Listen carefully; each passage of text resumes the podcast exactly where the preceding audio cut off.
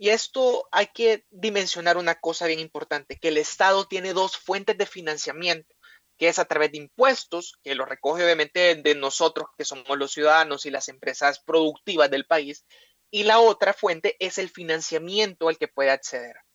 Cuando este último se encuentra, como decimos a los salvadoreños, topado, es, es complicado continuar financiando la operación del Estado por esta vía. ¿Por qué? Porque obviamente ya no podemos acceder a más, a más endeudamiento. Todos, eh, todos los acreedores ven que El Salvador está con la tarjeta topada, ven que ya emitimos deuda y hemos superado el 90%. Entonces, si nos prestan, nos prestan extremadamente cara o ya no nos prestan.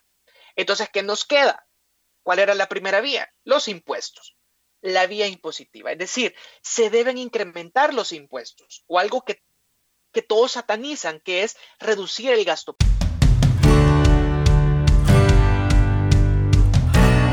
Bienvenidos a un nuevo episodio de Repro Show. Yo soy Nelson Valle y entrevisto cada semana a expertos especializados en temas de cómo multiplicar el dinero, vida saludable, tener más libertad y aprovechar el tiempo con una mente positiva.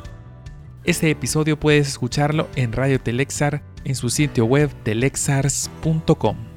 En el episodio de hoy tenemos como invitado a Roberto Alfaro que nos hablará del tema Recupérate económicamente de la pandemia, el cual con su experiencia como licenciado en economista empresarial teniendo dos máster, uno en dirección estratégica y otra en dirección en marketing en España, también contando con un diplomado en financiamiento de energías renovables en Alemania.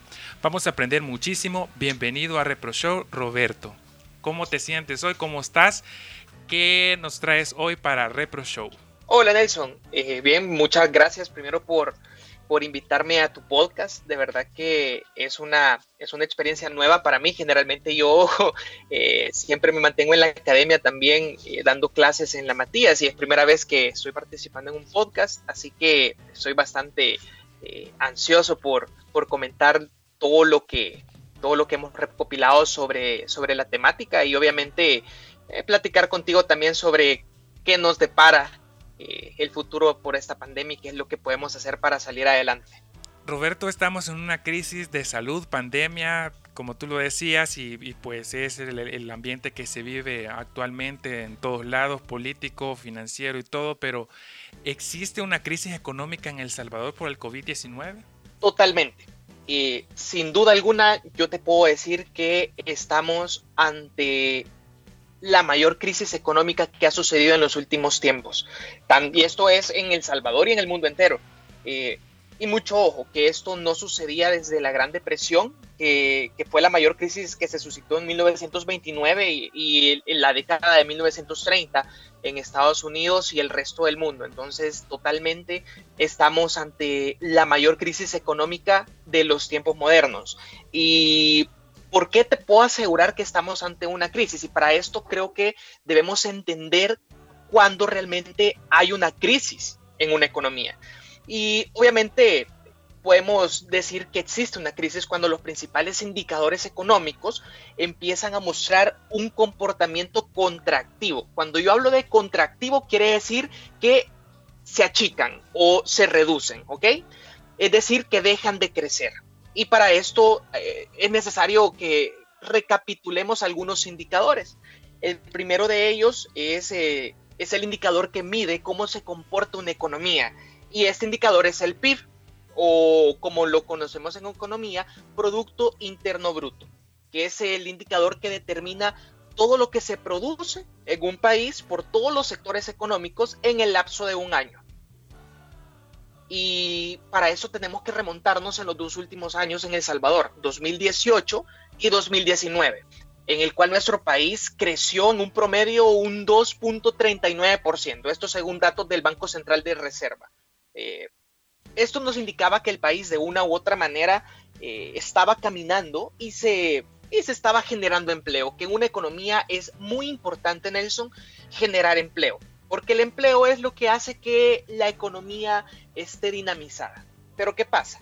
2020, obviamente todos sabemos que empieza la crisis del COVID en, eh, desde diciembre del año pasado en China, enero y febrero se empieza a esparcir por Europa, marzo nos viene a pegar en El Salvador. Entonces, ¿qué sucede? El Banco Mundial proyecta que El Salvador va a tener un crecimiento negativo de un 4.3%. Cuando yo hablo de crecimiento negativo es lo mismo que un decrecimiento, son términos económicos. Pero, ¿qué quiero decir con esto? Que estamos retrocediendo todo el camino que ya habíamos ganado en los últimos tres años en El Salvador. ¿Y por qué se contrae la economía? Es muy importante entender por qué se va a contraer ese 4.3% según el Banco Mundial. Y acá debemos notar que todos los, países, todas las economías se componen por lo que denominamos sectores económicos. Eh, y debido a la cuarentena domiciliaria obligatoria que se dio en todos los países y en El Salvador eh, ha sido de las más estrictas en toda la región, eh, muchos de estos sectores tuvieron que detenerse por completo y otros se detuvieron con voladores superiores al 50%, es decir, que estaban operando nada más a la mitad o al 80% o, abajo de la, del 50%. Eh, además de esto, Nelson, eh, este día el Banco Central de Reserva también hizo o publicó una nueva proyección para el cierre del 2020 para El Salvador y es mucho más sombría que la del Banco Mundial. El Banco Central de Reserva está pronosticando que El Salvador se va a contraer en un 7.5%. Solo para que tengas una idea, eh, para el 2009, que fue la crisis de la gran recesión en Estados Unidos, El Salvador se contrajo el 3.1%. Estamos hablando que la contracción de, este año va a ser más del doble de lo que vivimos en el 2009. Entonces, totalmente estamos una, en una crisis. Ahora bien, yo te decía que los sectores económicos, eh, debido a la cuarentena domiciliar, se detuvieron. Esto obligó a que muchas empresas cesaran los servicios profesionales de muchos trabajadores, así como tuvo que ponerle pausa también a muchos contratos. Y esto lo único que hace, Nelson, es frenar el consumo. Y ojo, que el consumo es uno de los principales componentes del Producto Interno, Bruto. Y si el consumo se detiene o se ve impactado, el PIB empieza a contraerse de manera inmediata. Pues, ¿por qué? Porque la gente empieza a gastar solo en lo esencial o no gasta. Y esto genera contracciones también en la demanda agregada, que la demanda agregada es el PIB. Eh, y obviamente, si hay contracciones en, el consumo, obligó a que muchas empresas eh, cesaran servicios profesionales de muchos trabajadores. Obviamente esto también conllevó a que muchas empresas tuvieran que ponerle pausa a contratos laborales. ¿Qué efectos tiene esto? tiene efectos directos sobre el consumo. Y ojo, que el consumo es uno de los principales indicadores que componen el PIB. Y si el consumo se ve impactado, obviamente el PIB empieza a contraerse de manera inmediata. ¿Por qué? Porque la gente empieza a gastar menos o gasta solamente en lo esencial. Y esto genera contracciones en la demanda agregada. Y a su vez arrastra otros indicadores que lo componen, como la inversión privada, que la inversión privada son todas las erogaciones que hacen las empresas y que aportan a la economía. Eh, obviamente todo lo que te acabo de decir es una receta perfecta para que suceda una crisis económica. En conclusión, para cerrar esta pregunta, sí estamos enfrente de la peor crisis económica de los últimos 90 años, desde 1929, de que fue la Gran Depresión. Ahora, El Salvador siempre ha permanecido como como siempre ha sido como un país que ha sido azotado por la corrupción, por un montón de cosas y que se mantiene en un estándar de pobreza. Pero ahora ya viendo eh, eh, encima esta crisis, ¿cómo ves el panorama financiero de El Salvador? valorando las acciones del actual gobierno, porque sí podemos, eh, y se ha visto en redes sociales que hablan peste y media de los gobiernos anteriores, pero ¿cómo has visto económicamente que el gobierno actual ha, eh, como actuado ante esta crisis económica? Fíjate que aquí hay muchos puntos de vista. Primero, el panorama es complicado. ¿Por qué? Porque El Salvador ya venía arrastrando una deuda y esta deuda superaba el 70% del PIB. Es decir, Nayib Bukele entra el gobierno el 1 de junio del 2019 y él recibe el gobierno con una deuda eh, financiera ya superior al 70%. Para que tengas una idea, de cada dólar producido en El Salvador, 70 centavos deberían ser destinados a deuda. Ojo, obviamente esto es un análisis bien superficial porque la realidad, eh, la deuda es más a largo plazo, es decir, que se paga intereses y como el plazo de la deuda es diversificada, no necesariamente debemos pagar 70 centavos por cada dólar producido. Pero a grandes rasgos, así estaba el país, digamos que en enero del 2020, de este año. ¿Qué sucede? Con la crisis del COVID, El Salvador tuvo que acudir casi que corriendo a deuda de corto plazo. Eh, esta deuda de corto plazo se obtiene a través de emisión de lo que conocemos como letras del Tesoro Público de El Salvador. Muchos también lo, dimensionamos como letes y CETES. ¿Qué sucede con estos letes?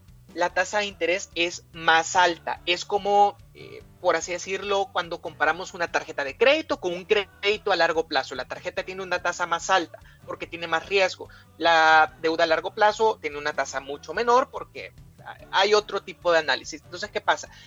En este tipo de deuda para el gobierno también sucede de esa manera. Los letes tienen una tasa de interés mucho más alta. ¿Qué sucede? A este día se han emitido un poco más de 1.400 millones de dólares en deuda de corto plazo. Y ya no podemos seguir emitiendo más. ¿Por qué? Porque el límite es de unos 1.500 millones aproximados. Creo que como 60 mil dólares me comí. Y esto lo pueden comprobar en el artículo 4 de la Ley del Presupuesto General del Estado del ejercicio fiscal de 2020. ¿Qué sucede? Ya topamos esa, esa, esa eh, posibilidad de seguir generando deuda de corto plazo. Ya no podemos. Entonces, ¿qué pasa? La Asamblea Legislativa aprobó poder emitir deuda de largo plazo, hasta por 3 mil millones de dólares, que son los 3 mil millones de dólares bastante sonados en los últimos meses en El Salvador. Y esto es adicional a la deuda de corto plazo que ya emitió el Ministerio de Hacienda. Y esto se viene a sumar a la deuda que ya se traía todavía a inicio del 2020. En pocas palabras, Nelson, estamos hablando que al cierre del 2020 El Salvador podría llegar a tener un endeudamiento superior al 90% del PIB. Esto es grave. De hecho, nunca antes habíamos llegado a tener un nivel de endeudamiento tan alto en El Salvador. Entonces, ¿por qué es grave? Y esto hay que dimensionar una cosa bien importante, que el Estado tiene dos fuentes de financiamiento que es a través de impuestos, que lo recoge obviamente de nosotros, que somos los ciudadanos y las empresas productivas del país, y la otra fuente es el financiamiento al que puede acceder. Cuando este último se encuentra, como decimos a los salvadoreños, topado, es, es complicado continuar financiando la operación del Estado por esta vía. ¿Por qué? Porque obviamente ya no podemos acceder a más, a más endeudamiento. Todos, eh, todos los acreedores ven que El Salvador está con la tarjeta topada, ven que ya emitimos deuda y hemos superado el 90%, entonces si nos prestan, nos prestan extremadamente cara o ya no nos prestan. Entonces, ¿qué nos queda? ¿Cuál era la primera vía? Los impuestos.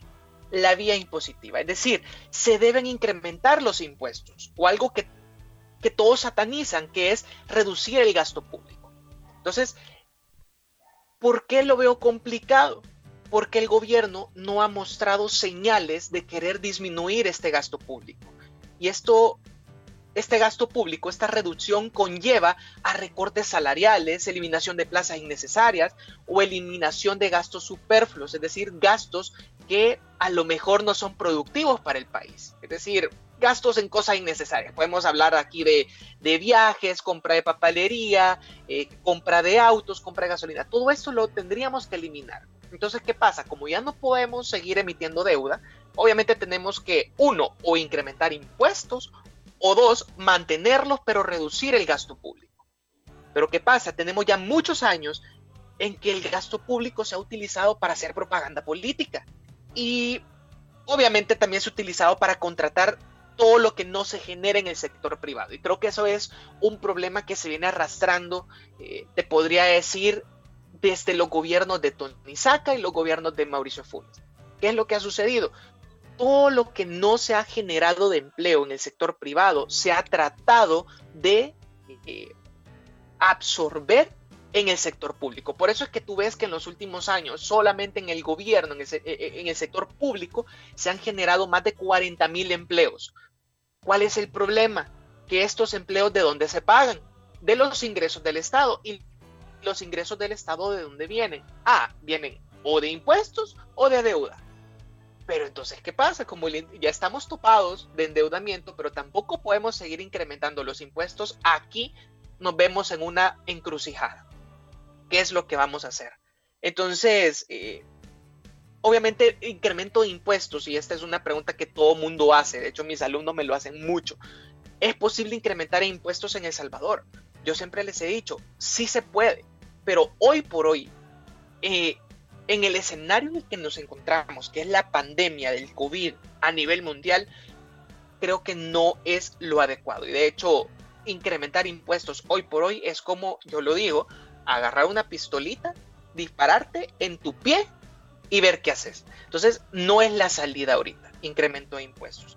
Entonces, ya para cerrar esta pregunta, el panorama es sombrío. El gobierno debe sentarse con todos los actores políticos y económicos del país y trazar un plan bien estructurado para poder salir de esta crisis financiera que se nos viene. ¿Qué va a pasar si, si no logramos hacer consensos entre el sector empresarial, partidos políticos y gobierno? El Salvador se va a encaminar a tener otra década perdida, tal cual sucedió luego de la gran recesión en el 2008 y 2009, que El Salvador logró empezar a salir adelante ahí por el 2016.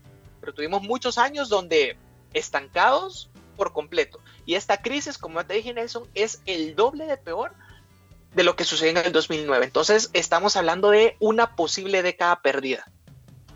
Ahora ya hablando como, como ciudadanos, eh, estamos viendo un, como tú lo comentas, un panorama bastante sombrío a nivel económico, a nivel nacional, a nivel político pero ya a nivel, como digamos, lo personal, como ciudadano, como persona que todos los días se levanta, ya sea teniendo un trabajo, ya sea como desempleado, ya sea como emprendedor, ya sea en las diferentes em, panoramas que tiene cada salvadoreño, tendré, como diciendo la pregunta cada uno, tendré la oportunidad de levantarme económicamente luego de esta pandemia o inclusive ahorita que ya pues que ya se supone que ya pasamos una cuarentena y que ya tenemos que ir teniendo como la nueva realidad, la nueva, la nueva vida ya con, este virus, entonces tendré la oportunidad de levantarme económicamente hablando de un panorama de en general de emprendedores, desempleados, los que tienen empleo. Sí, mira, quiero ser optimista y pensar que sí. Obviamente esto no va a ser fácil, y eso es algo que debemos subrayar, así, con, todo, así como yo en clase, subrayenlo con, con marcadores, con el BIC, con lo que sea. No va a ser fácil, pero sí se puede. Pero como todo en economía, depende. Depende de cómo es nuestra realidad y en dónde estamos parados hoy. Obviamente no debemos dejar de, lado el reconocer que algunas personas, como decimos, la tienen más fácil que otras. Y en esta crisis va a ser esencial el cambio y volver a analizar en qué somos buenos y utilizar eso para poder aprovechar cada oportunidad que nos ofrezca el mercado. Hoy no podemos estar hablando de que estamos como hace seis meses. No, hoy estamos como, como tú lo has dicho, en una nueva realidad y tenemos que tratar de ajustarnos a esto. Hemos visto cómo en los últimos meses las empresas de todo rubro han cambiado su modalidad de operar y no me vas a dejar mentir. La mayoría se está decantando a lo virtual. ¿Por qué? Porque hay un, hay un peligro de que te contagies y salís de tu casa o tenés un contacto físico. Entonces, ya todas las empresas o la gran parte de las empresas están decantándose a una modalidad virtual. O ya no es necesario estar de manera física en un lugar para poder trabajar. Y eso representa también una oportunidad para que muchos de nosotros podamos acceder a un trabajo sin salir de nuestra casa. Obviamente esta también es una oportunidad para los emprendedores que saben que hoy por hoy la gente está en sus casas y está comprando desde sus casas de decir, ok, no puedo estar en la feria a la que yo solía ir todos los fines de semana o no puedo estar en el centro comercial, en el kiosquito donde lo tenía, pero mi población ahí está y me consumen o están esperando mi producto. Entonces, ¿qué puedo hacer? Ver los medios con los cuales yo puedo llegar a ellos, medios digitales, redes sociales. Y obviamente aquí ya lo vamos a hablar eh, también más adelante cuando toquemos el tema de los bancos. Estos también han sido un actor esencial para que los emprendedores y las empresas eh, muy bien establecidas también tengan más acercamiento con las personas a través de nuevos medios de pagos electrónicos. Obviamente eh, van a haber muchos, muchas personas que también no tengan esta oportunidad de la que estamos hablando y deban desde salir de su casa todos los días. Pero incluso aquí hay oportunidades de cambio. ¿Por qué? Porque tenemos que ver qué se está demandando en el mercado y adaptarme. Yo sí soy de las personas que opina que cada quien forja su destino y se abre sus propias puertas. Pero todo esto va a depender de nosotros y qué tanto insistimos. Obviamente aquí es muy importante lograr discernir en qué estamos, eh, qué estamos viviendo ahorita y lograr aprovechar esas oportunidades. Y en, en economía siempre ha habido luz al final del túnel. Siempre ha habido salida para cada crisis que ha sucedido en la historia. Unas crisis han sido mucho más largas que otras, pero siempre la innovación, Nelson, ha sido una pieza clave para levantar todo. Y obviamente considero que nosotros debemos ver de qué manera innovamos y qué podemos hacer diferente para aprovechar las oportunidades y, empezar a generar nuevos ingresos. Eh, y te voy a poner un ejemplo. Eh, obviamente, eh, yo tengo experiencia en el sistema bancario de Salvador. Trabajo en una institución financiera bastante grande y cuando inició la pandemia, uno de mis clientes me, me decía, mire Roberto, yo necesito un financiamiento para poder importar mascarillas. Yo le decía, pero mire, don, don fulanito, usted realmente no opera en ese, en ese sector, usted opera en un sector de llamadas telefónicas. Entonces, explíqueme un poquito por qué el cambio drástico. Y me dice, no, mire, lo que sucede que, como usted sabrá, el gobierno ha puesto ciertas restricciones y nosotros estamos impactados, estamos viendo de qué manera nos diversificamos. Y yo ahí me puse a pensar, de verdad las empresas tienen ese poder de adaptación. Los emprendedores también, estoy casi seguro que muchos de los emprendedores que antes vendían un producto X, se les pasó por su cabecita, hey, yo puedo vender alcohol gel, yo puedo vender mascarillas, yo puedo acercarme y ver eh, si puedo vender caretas, termómetros, entre otras. Entonces, siempre en cada crisis tenemos que ver de qué manera nos adaptamos, de qué manera innovamos y salimos adelante. Recordad que, existe una comunidad freelance también eh, en la que tú puedes generar ingresos extra. Y esto ya hablando aparte de, la, de, los emprendedores y las empresas a nivel personal, cómo poder generar eh, ingresos adicionales para poder yo salir de la, de la crisis. Hay una comunidad grande de freelancers. De, es decir, de trabajos que no te atan a una empresa que tú puedes hacer o incluso yo conozco muchos compañeros que trabajan en varias empresas que en su tiempo libre hacen trabajos freelance. ¿Por qué? Porque les sirve para, a lo mejor, por lo mismo que estamos en confinamiento y no tenés muchas cosas que hacer, generar ingresos extra. Eh, además, estás, tú sos bueno para algo, entonces aprovechas que, que, que tenés estas competencias y generas algo adicional. Entonces, ¿qué pasa? En estos tiempos todo es válido para poder generar ingresos y obviamente siempre y cuando esté dentro de lo legal, yo no le vería ningún problema, pero sí quiero ser optimista que hay muchas oportunidades para podernos levantar económicamente. De hecho, con lo que estás mencionando me pasó algo a mí como, como peculiar. Eh, me encanta que hayas mencionado eso de la creatividad y que cómo las, las economías se han ido em, mejorando o se han ido rehabilitando con, con la creatividad, pues con, con, con, lo que cada uno puede aportar en, en, cada crisis. Esta semana a mí me pasó algo como parecido. Es como yo dije, bueno, tenía yo, bueno, lo voy a decir ya abiertamente, como una... Yo quería hacer ejercicio porque estaba yendo al gimnasio, quería, estaba bajando de peso. Yo dije, voy a, voy a, voy a ver qué hago para hacer ejercicio aquí en casa hice, yo, hice yo mis pesas. Entonces vino mi nutricionista y me dijo, Nelson, ¿qué tiene usted en casa para poder ejercitarse? Mm, fíjese que yo he hecho unas pesas, le dije yo, enséñeme, me dijo, y se las enseñé. Le mandé la foto. Mire qué chivas están, me dijo, súper bien, debería de vender, me dijo. Ah, vaya, le dije yo. Ya de ahí cuando me tocó el siguiente, la siguiente vez el chequeo, em, me, dijo, miren Nelson, y, por, y ya pensó lo de las pesas, me dijo.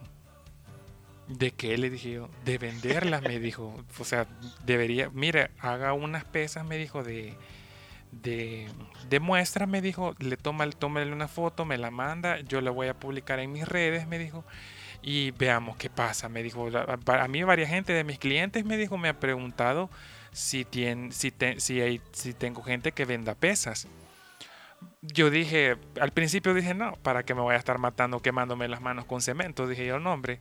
Ya de ahí dije yo, bueno, voy a probar, dije yo, no, no, no pierdo nada, mande a comprar el cemento, mande a comprar todo me lo vinieron a dejar a la casa, comencé a armar las pesas, dije yo me gustaría que fueran negras, las comencé a verle como lo creativo de cómo se vieran más, más atractivas y comencé a ver las que están vendiendo actualmente, las, las mismas de cemento, solo que venden el gran bodoque de cemento, pues, pero yo dije, yo, yo estudié licenciatura en artes plásticas, entonces me dieron clases de escultura, entonces yo dije, aquí voy a poner en práctica todo lo que sé de escultura, dije yo.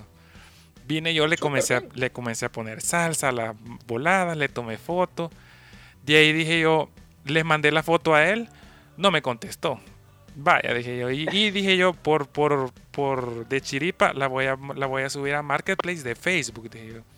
Sí. Sin exagerarte, a la hora tenía 15, 15 pedidos y él ni me había contestado cuando de la nada me, publicó y ya tenía otros 10 pedidos y, puchica, fue como el boom. El, y ahí dije yo, encontré una oportunidad perfecta en donde mm, puedo... Totalmente. ajá, pues, de, De verdad que, que, que la creatividad es algo primordial y tú lo has dicho. Ahorita, ¿qué está cerrado? Todos los gimnasios ahí tenés un montón de gente que obviamente no puede ir a centros comerciales porque están cerrados, pero tampoco lo pueden comprar en línea. Entonces, obviamente, tú como emprendedor, Nelson, decir, ok, está ese mercado que hoy por hoy nadie lo está atendiendo, yo lo puedo atender. ¿Cómo? Fabrico mis pesas. Perfecto, me parece fenomenal la idea. Sí, y de hecho me han pasado como ciertas eh, características que yo digo y cómo lo solvento. Ya llegando como a la siguiente pregunta es, me pasó de que la gente me decía, mire, tiene, tiene eh, pago electrónico. Y comencé, comencé a buscar con los bancos, con las cuentas que yo tengo, y les comencé a preguntar, mire, quisiera ver si puedo, como creé un sitio web, y yo dije, mire, voy a vender cosas en sitio web, pero lo quiero hacer como persona natural porque no tengo personaduría jurídica. Ah, mire, tenemos estas opciones para, para personas naturales y fue una maravilla, o sea, comenzar a ver todas las herramientas que están dando los bancos. Ahora, con la crisis mundial, ¿mi dinero eh, está en riesgo en los bancos? ¿Sí o no? Eh, lo dudo, casi que te digo no. De verdad que creo que el lugar más seguro para tener tu dinero hoy por hoy es en un banco especialmente en El Salvador, porque nuestro sistema financiero es bien sólido y te puedo las, te puede dar una seguridad de que estás salvo. Eh, en El Salvador todos los bancos son entes regulados y tienen bastantes evaluaciones por el sistema financiero. Por eso todos los fondos son cuidados de manera meticulosa, por lo que hay garantías reales de que nuestro dinero puede volver a nosotros, sumado a que recordad que los bancos, por lo mismo que son entes regulados, eh, están bien pendientes de que no haya eh, financiamiento del terrorismo, que no haya lavado de dinero. Entonces sí realmente tus fondos son fiscalizados y te lo guardan bien. Eh, muchas personas piensan que los bancos son malos, pero te puedo dar la certeza que es todo lo contrario. Los bancos, personalmente yo sí, no, de verdad, no es porque yo trabaje en uno, pero para mí los bancos están para apoyar a las personas y a las empresas y que esto puedan lograr sus cometidos. ¿Cuáles? Comprar una casa, estudiar, construir algo, eh, invertir y así. Los bancos son entes que aportan muchísimo a la economía y, y de verdad que decir que son malos es bastante vago. Yo siempre he pensado que todas las personas que tienen alguna mala concepción o que hablan mal de los bancos es porque han tenido un trasfondo de o alguno de su familia o, o esta misma persona ha tenido eh, experiencias malas con el banco en el sentido de que a lo mejor quedaron en mora o no pagaron algo y les hablaron, les cobraron o, vivió algo de esta manera. En ese sentido, obviamente es entendible que la gente piense que los bancos son malos, pero recordad que el banco, obviamente, un banco no es beneficencia, un banco es un negocio, quieras o no. Entonces los bancos siempre buscan también cuidar eh, su cartera, que no se le caiga, que no haya mora. Entonces, obviamente el banco también está dentro de su labor tratar de recuperar lo que prestó. ¿Por qué? Porque lo que prestó no es del banco, el, banco, acordate que presta del dinero que la gente deposita, entonces tiene que recuperarlo. Por eso es que los bancos hacen también esa labor de cobranza, porque el banco no es beneficencia, y lo repito. Entonces, ¿qué pasa? Muchas personas tienen una mala concepción por esto mismo. Sin embargo, como te lo repito, el banco ha sido diseñado para apoyar a las personas y a las empresas a salir adelante. No por, e, o sea, no, no, no por nada los bancos fueron catalogados como un sector esencial en esta crisis que, estamos, que estamos viviendo. Y tú te fijaste, en la cuarentena domiciliar, los bancos sacaron adelante todo, todo el tema de, del bono de los 300 dólares eh, y la gente acude a los bancos por eso. Entonces, totalmente yo te puedo decir que tu dinero no está en riesgo en un banco, por el contrario, es el lugar más seguro donde tú puedes tener tu dinero.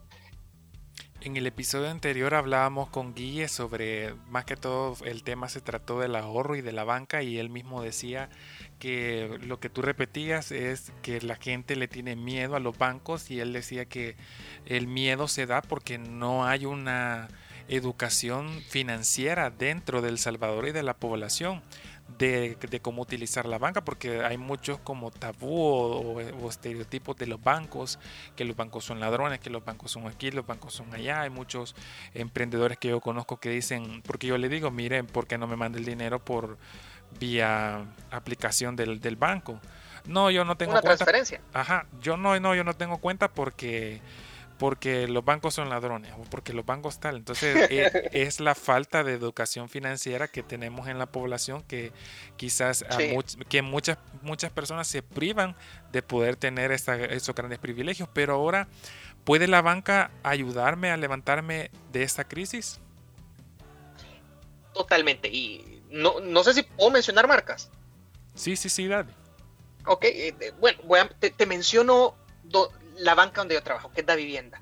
Por ejemplo, eh, en esta crisis ha sido un boom el uso de dos aplicaciones. Primero, DaviPlata, porque no sé si tú has escuchado, pero en DaviPlata tú no tenés que acudir al banco para poder abrir tu cuenta.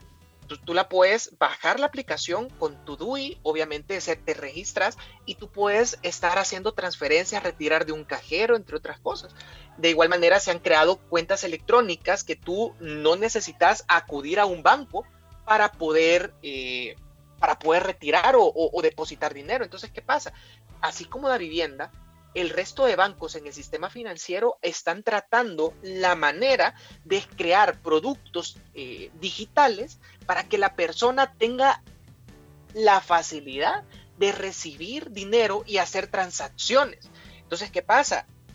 La banca sí puede ayudarnos a, levantarnos de esta crisis. Eh, ahora bien, hay algo bien importante mencionar, que por el mismo motivo que nos encontramos en una crisis económica y sanitaria, también debemos destacar que es probable que los bancos, y acá todo el sistema financiero, es decir, todos los bancos del país, sean un poco más restrictivos en los niveles de riesgos que van a asumir. Si antes era un poquito complicado que algunas personas accedieran a créditos, es muy probable que hoy eh, esto sea un poco más restrictivo porque lo van a analizar con más lupa, como decimos a los salvadoreños. ¿Por qué? y te repito, los bancos tampoco es bueno tener una cartera vencida. Pero en algo que sí estoy seguro, Nelson, es que los bancos han estado aportando de lleno esta crisis. La digitalización de las operaciones bancarias es maravilloso.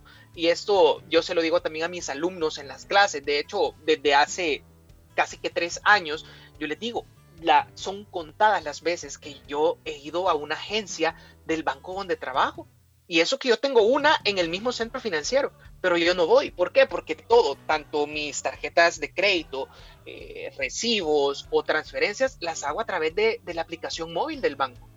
Y Y yo siempre lo he hablado porque tengo amigos míos donde me dicen, mira, voy para el banco. Y yo le digo, mira, usa la aplicación. Gracias a Dios, hoy ya la están usando.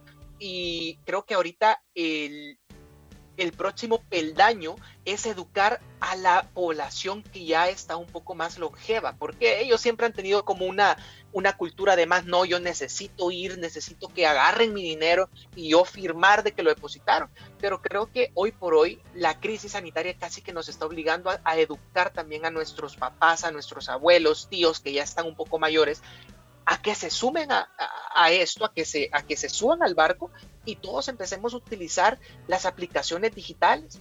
Porque eso también nos ayuda primero a ahorrar tiempo, que yo siempre les digo a, a toda la gente, a mis alumnos, el principal recurso que debemos cuidar es nuestro tiempo. Primero porque es escaso y no se nos termina. Entonces, qué hueva estar perdiendo nuestro tiempo en una gran cola en el banco cuando lo puedes hacer a través de tu teléfono. Entonces, totalmente. Eh, los bancos han ayudado a levantarnos de esta crisis, nos van a ayudar mucho. Eh, obviamente, en lo que resta del año vamos a ver cómo vamos a, avanzar a pasos agigantados en todo este tema de, la digitalización de las operaciones bancarias. Y obviamente esto va de la mano con que las empresas son creativas. Obviamente, teniendo ya un sector empresarial bien dinámico, creativo, que se está pasando a lo digital, y esto sumado con una banca que ya se está digitalizando, obviamente hoy las, las oportunidades van a ser numerosas. Si bien es cierto, estamos en una crisis, pero como yo te he dicho eh, anteriormente, en cada crisis siempre se ve una luz al final del túnel. Y yo estoy seguro que la salida de muchas empresas para evitar que caigan en el riesgo de, de cerrar operaciones es apoyarse de la banca, de todo lo digital, y lograr salir adelante. Creo que totalmente eh, es necesario reinvertirnos y la banca lo ha hecho sin duda alguna. Entonces, totalmente la banca sí nos va a ayudar a levantarnos de la crisis. Así como decía Roque Dalton, los hace lo, los hace lo todo, los vende lo todo, los come lo todo, decía Roque Dalton. totalmente. Ahora, Roberto, danos tres puntos esenciales para cuidar nuestro dinero según tu criterio. Uy, mira, lo primero es mantener un presupuesto mensual. Yo, con muchas personas que he hablado que tienen problemas financieros, eh, ya me estoy dando publicidad, eh, el problema que yo he detectado es que no tienen este, esta, eh, por así decirlo, tradición o no tienen esto desarrollado de tener un presupuesto y saber realmente cuánto ganan y cuánto gastan al mes. Entonces, el primer consejo que yo, que yo les doy para poder cuidar su dinero es eso. Mantengan un presupuesto mensual y traten de no salirse de ese presupuesto. Obviamente, y esto es como cualquier economía a nivel personal, también lo podemos, eh, lo podemos adaptar. Nadie gasta más de lo que le ingresa. Si tú haces eso, solito te estás llevando a la quiebra. Entonces, el presupuesto te va a servir para eso, para poder mantenerte dentro de tu rango de ingresos y evitar estar desahorrando. En economía nosotros llamamos desahorrar cuando tú gastas más de lo que te ingresa. Entonces, ¿qué pasa? Tenés que acudir a deuda, tarjetas de crédito, un crédito de consumo, consolidaciones, refinanciamientos. Eso te pasa por no tener un presupuesto bien balanceado y por obviamente tener más eh, salidas de dinero que lo que a ti te entra mensualmente. Como segundo punto, yo les recomendaría gastar de manera inteligente. Obviamente, antes de la crisis, eso ya murió. Hagamos de cuenta que ya estamos en un nuevo mundo. En este nuevo mundo no podemos tener contacto físico. Las salidas son bien restrictivas. Entonces, eh, de igual manera, como los mercados no se han terminado de adaptar y las empresas no se han terminado de adaptar tampoco, es muy probable que nos podamos quedar sin empleo o no, no encontremos un empleo tan rápido. Entonces, el segundo punto esencial yo diría que es gastar de manera inteligente. No gastemos a lo loco. Yo eh, igual he detectado que muchas personas tienden a gastar rápido cuando ven una promoción. Eh, hoy, hoy me estaba revisando, yo siempre reviso los portales web de, de, de, de comercios que bastante conocidos que venden electrónica, laptops, tablets, y estaba viendo que la gran mayoría ahorita tiene ofertas y están realizando liquidaciones. Yo, yo digo, ok, está bien, porque hay mucha gente que lo puede hacer, no, porque, porque tiene esa capacidad, pero muchas otras eh, que no lo tienen, es muy probable que caigan en esa trampa y gasten lo que no tienen. ¿Por qué? Porque es que era una oferta y no la podía dejar pasar. Yo te digo, pues claro que la podía dejar pasar. Eh, tu computadora aún funciona. Entonces, ¿por qué la cambiaste ahorita que estamos en crisis y no sabes si ese dinero lo puedes emplear en comprar otra cosa como medicina o pagar tu crédito, pagar tu tarjeta de, de crédito también?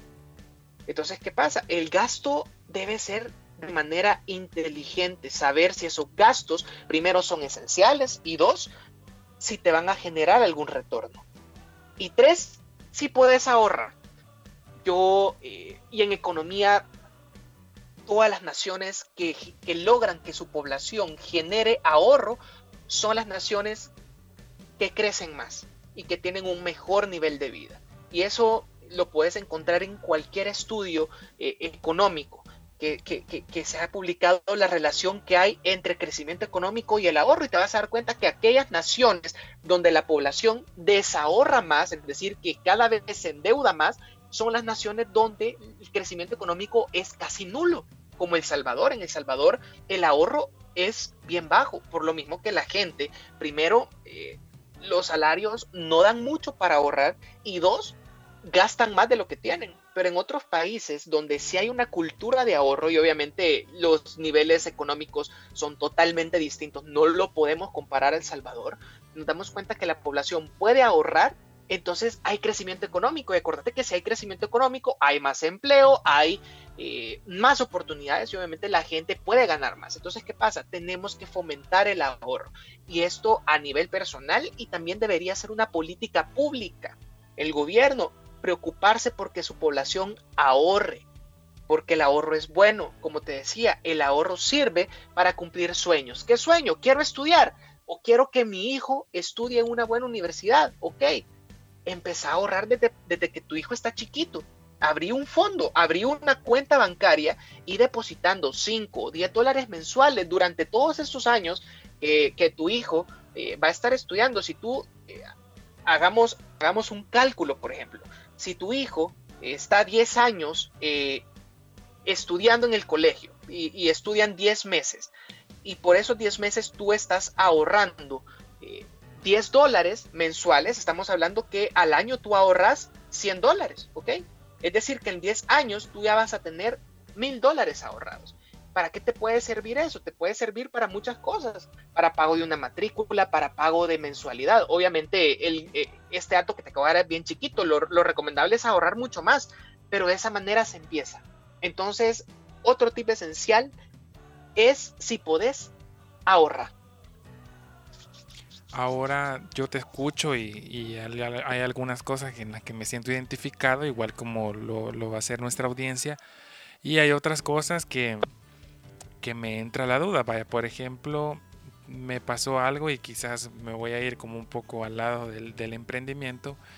Yo em, en el año, quizás en el año pasado, a mediados de año, hasta diciembre, me comencé a dar cuenta de que todos los ingresos que yo iba teniendo, decía yo, como tú decías, un presupuesto, iba diciendo esto es para el gimnasio, esto es para la comida, esto es para acá, esto es para acá, gasto, gasto, gasto uno, del gasto uno al gasto 100. De esos gastos, em, comencé a ver que todo todos los meses era el mismo gasto, el mismo gasto, el mismo gasto, el mismo gasto, de comencé a recortar gastos porque yo decía quiero tener un, un como un presupuesto más libre para ahorrar, pero nunca tenía yo como esa oportunidad. Hasta que al final las circunstancias me hicieron como querer guardar dinero. Pero yo decía, en mi mente decía, yo no tengo, no, porque yo tengo este ingreso, pero no genero, no genero más? O sea, no estoy moviendo el dinero, simplemente lo estoy gastando, pero no lo muevo para que, para que se pueda multiplicar. Entonces, Decidí, de un, decidí de un mes a otro decir, vaya, esos 10 dólares los voy a ahorrar, los voy a ahorrar, los voy a ahorrar, los voy a ahorrar. Cuando ya tenía una cierta cantidad, dije yo, voy a comenzar a comprar mercadería o algo para poder emprender porque quiero mover este dinero. O sea, no quiero que solo sea para gastar y gastar y gastar, sino que quiero que sea un, dinero que se mueva. Entonces, em, ¿cómo sería? Eh, eh, sería como, ya nos hablaste del ahorro, pero, pero como a, yo lo lo pongo así como a, mi conocimiento medio, mediocre, por así decirlo, de economía, pero tú que sos un experto, ¿cómo lo, lo ves en el ámbito ya de, emprendimiento y cómo ir moviendo el dinero? Ok, fíjate que es importante lo que tú acabas de decir. Si tú ya identificaste una fuente de ingresos que puedes ahorrar y después de X cantidad de tiempo lo puedes utilizar para emprender, mi primer consejo es saber en qué lo vas a utilizar.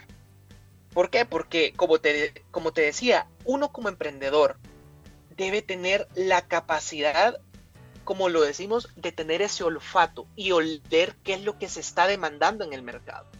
Entonces, ¿qué pasa? Por ejemplo, yo te, yo te, yo te, yo te hago la pregunta.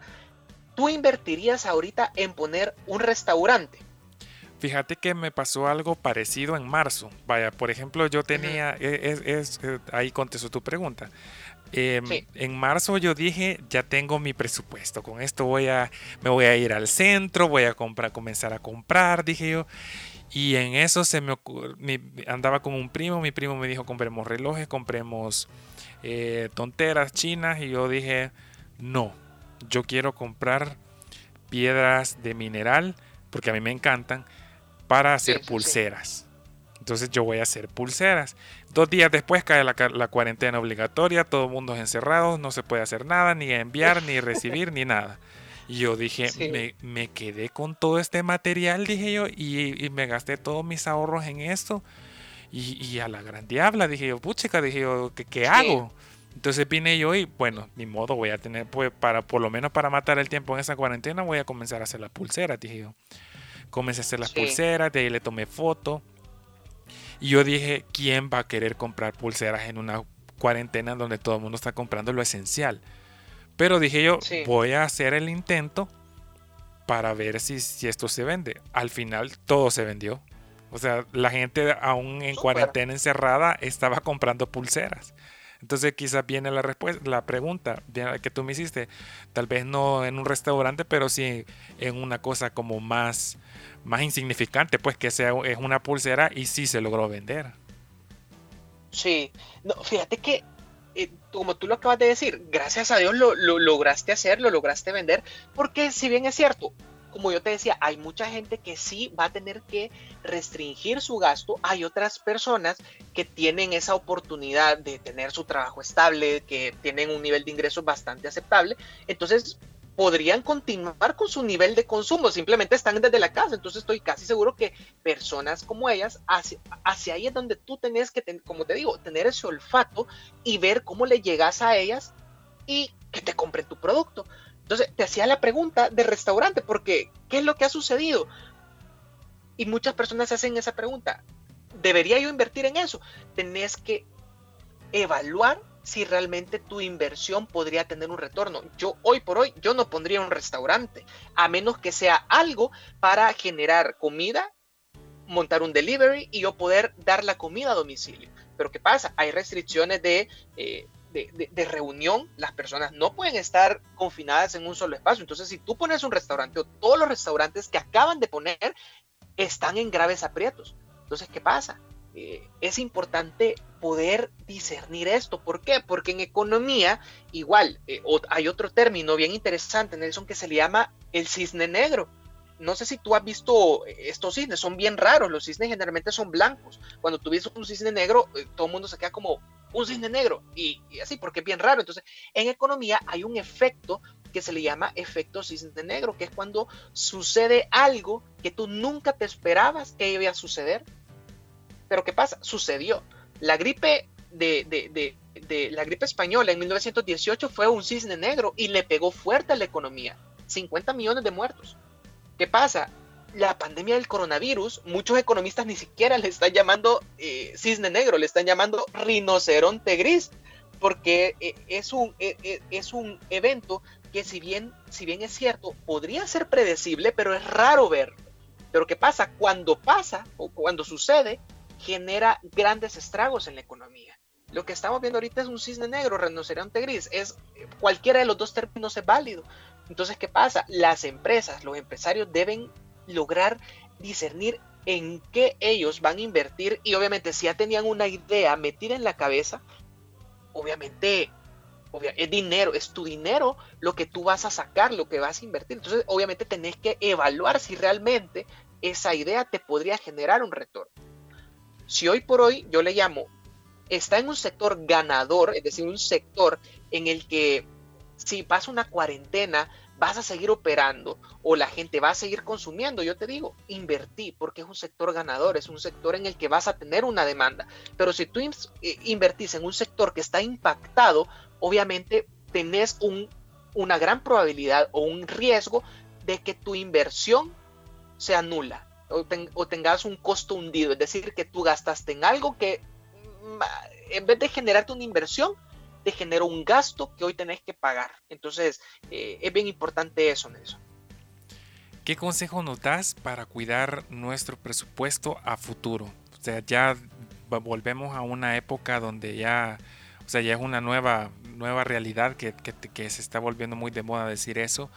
Entonces, em, venimos de una cuarentena, ya estamos en un virus, o sea, ya estamos en, una nueva realidad. Entonces, ¿qué consejo nos das para poder cuidar nuestro presupuesto a futuro? Eh, mira, creo que siempre antes de comprar algo, piensen, realmente lo necesito. Eso es algo que a mí me ha funcionado bastante en eso. Yo soy una persona, y, y acá te lo, te lo confieso, que compra mucho. Yo veo una camisa o veo algo, un pantalón y digo, está chivo, me lo, me lo, me lo pongo. ¿Por qué? Porque voy a dar clases eh, y, me gusta verme bien. Pero ¿qué pasa? Eh, pregúntame qué he comprado de esto que yo solía comprar en los últimos 100 días.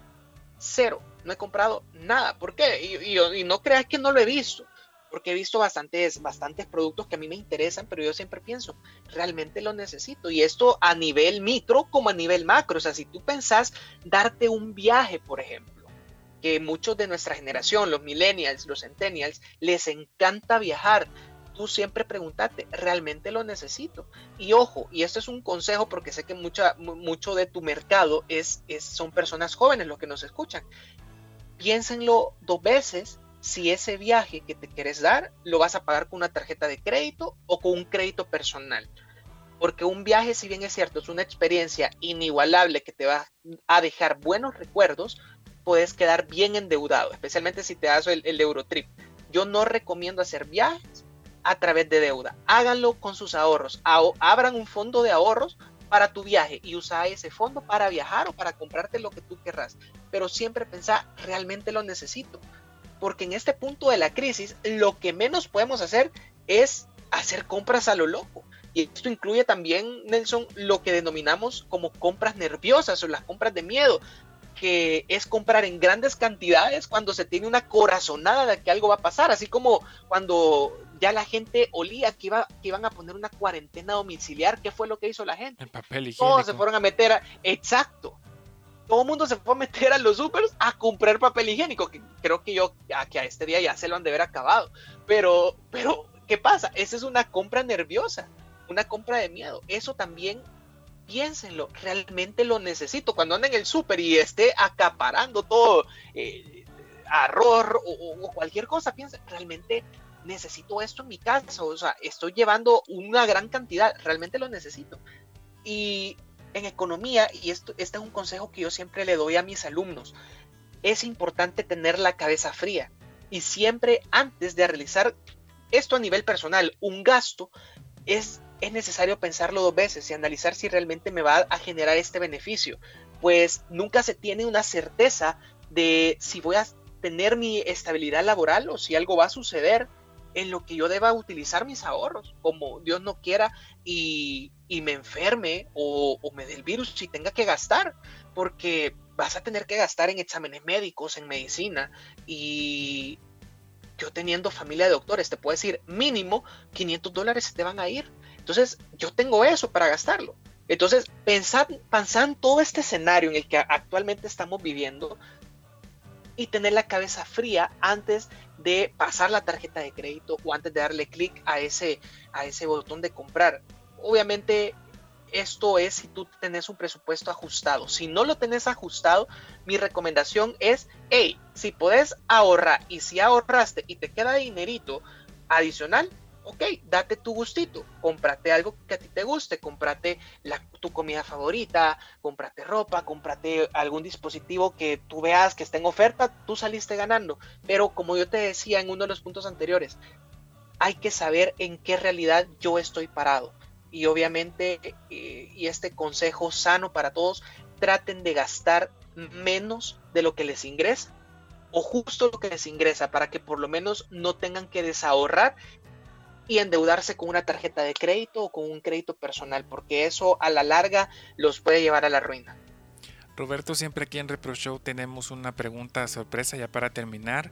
Si el día de hoy mueres, ¿cómo te gustaría ser recordado? Sabemos que te encanta lo, que es la economía, todo lo que estás publicando en redes, que es para, o sea, para mí estarte viendo todos los tweets que haces de, sobre economía, para mí, puche, que es una cátedra completa, pero si el día de hoy mueres, ¿cómo te gustaría ser recordado? Fíjate que y bueno, gracias por lo que acabas de, decir, pero fíjate que a mí de verdad siempre eh, me gustaría ser recordado como una persona de la que aprendiste. Eh, a mí, y me preguntan a mí, mira, y un profesor gana bien. Y, y no, la verdad es que no. O sea, los profesores deberían ser de las profesiones mejor pagadas, pero es todo lo contrario. Y a mí me gusta ser profesor eh, catedrático, especialmente de economía, no por, no por la paga, sino porque me gusta enseñarle a las futuras generaciones todo lo que acabamos de hablar. Me gusta que ellos, eh, cuando llegan a la, clase el primer día en el salón, tú puedes verle la, la cara de, todavía le falta aprender mucho, pero cuando le ves la cara el último día de clases que se van de tu materia, que ya dominan todos estos términos y que conocen más de la realidad, tú puedes decir, a mí me gustaría que esta persona me recuerde porque yo le enseñé todo lo que sabe o yo le enseñé una parte de lo que va a llevarlo a ser grande en esta vida. Entonces sí me gustaría ser recordado por eso, como una persona que enseñó y de la que aprendí. Roberto, muchísimas gracias por tu tiempo, por haber aceptado también poder estar aquí en Repro Show. Ha sido una experiencia grandísima poder estar aprendiendo contigo sobre todo este tema de economía, cómo poder aprender a, cuidar nuestra economía. No sé si te gustaría que te siguieran en redes sociales, cómo te pueden seguir y cuál es tu último mensaje para todos los que nos están escuchando. Eh, sí, fíjate, mis redes sociales, eh, Twitter, yo publico eh, bastante, bueno, ahí van a ver en mi, en, mi, en mi, primer tweet que yo publico sobre economía, escribo sobre finanzas, publico también sobre películas, sobre música, por lo mismo que a mí me gusta de todo y de verdad que yo soy bueno en muchas cosas. Entonces van, así como van a aprender mucho de economía, van a aprender mucho sobre cine, mucho sobre música. Entonces en Twitter me pueden encontrar como Bobby Alfaro guion bajo, Bobby con doble B y la I, eh, Y. Igual estoy en, en, Instagram. En Instagram publico obviamente otro tipo de contenido porque no es tanto académico como en Twitter, pero sí me gusta publicar mucho sobre música, sobre películas. Obviamente es, es otro, otro tipo de contenido. Pero sí, eh, eso y nada, te agradezco un montón Nelson por haberme tomado en cuenta y espero que todas las personas que nos están escuchando hayan aprendido un poquito sobre lo que aquí hablamos. Gracias por escuchar este podcast. Espero te haya dejado mucho aprendizaje y ayudado lo máximo posible. Te pido puedas compartirlo con tus amistades y escucharlo en la web de lexars.com, donde también si tienes preguntas, sugerencias y comentarios puedes hacerlas llegar también a la web o en las redes sociales de Repro Show. Nos vemos en el siguiente episodio. No olvides, sueña, imagina y comunica. Hasta la próxima.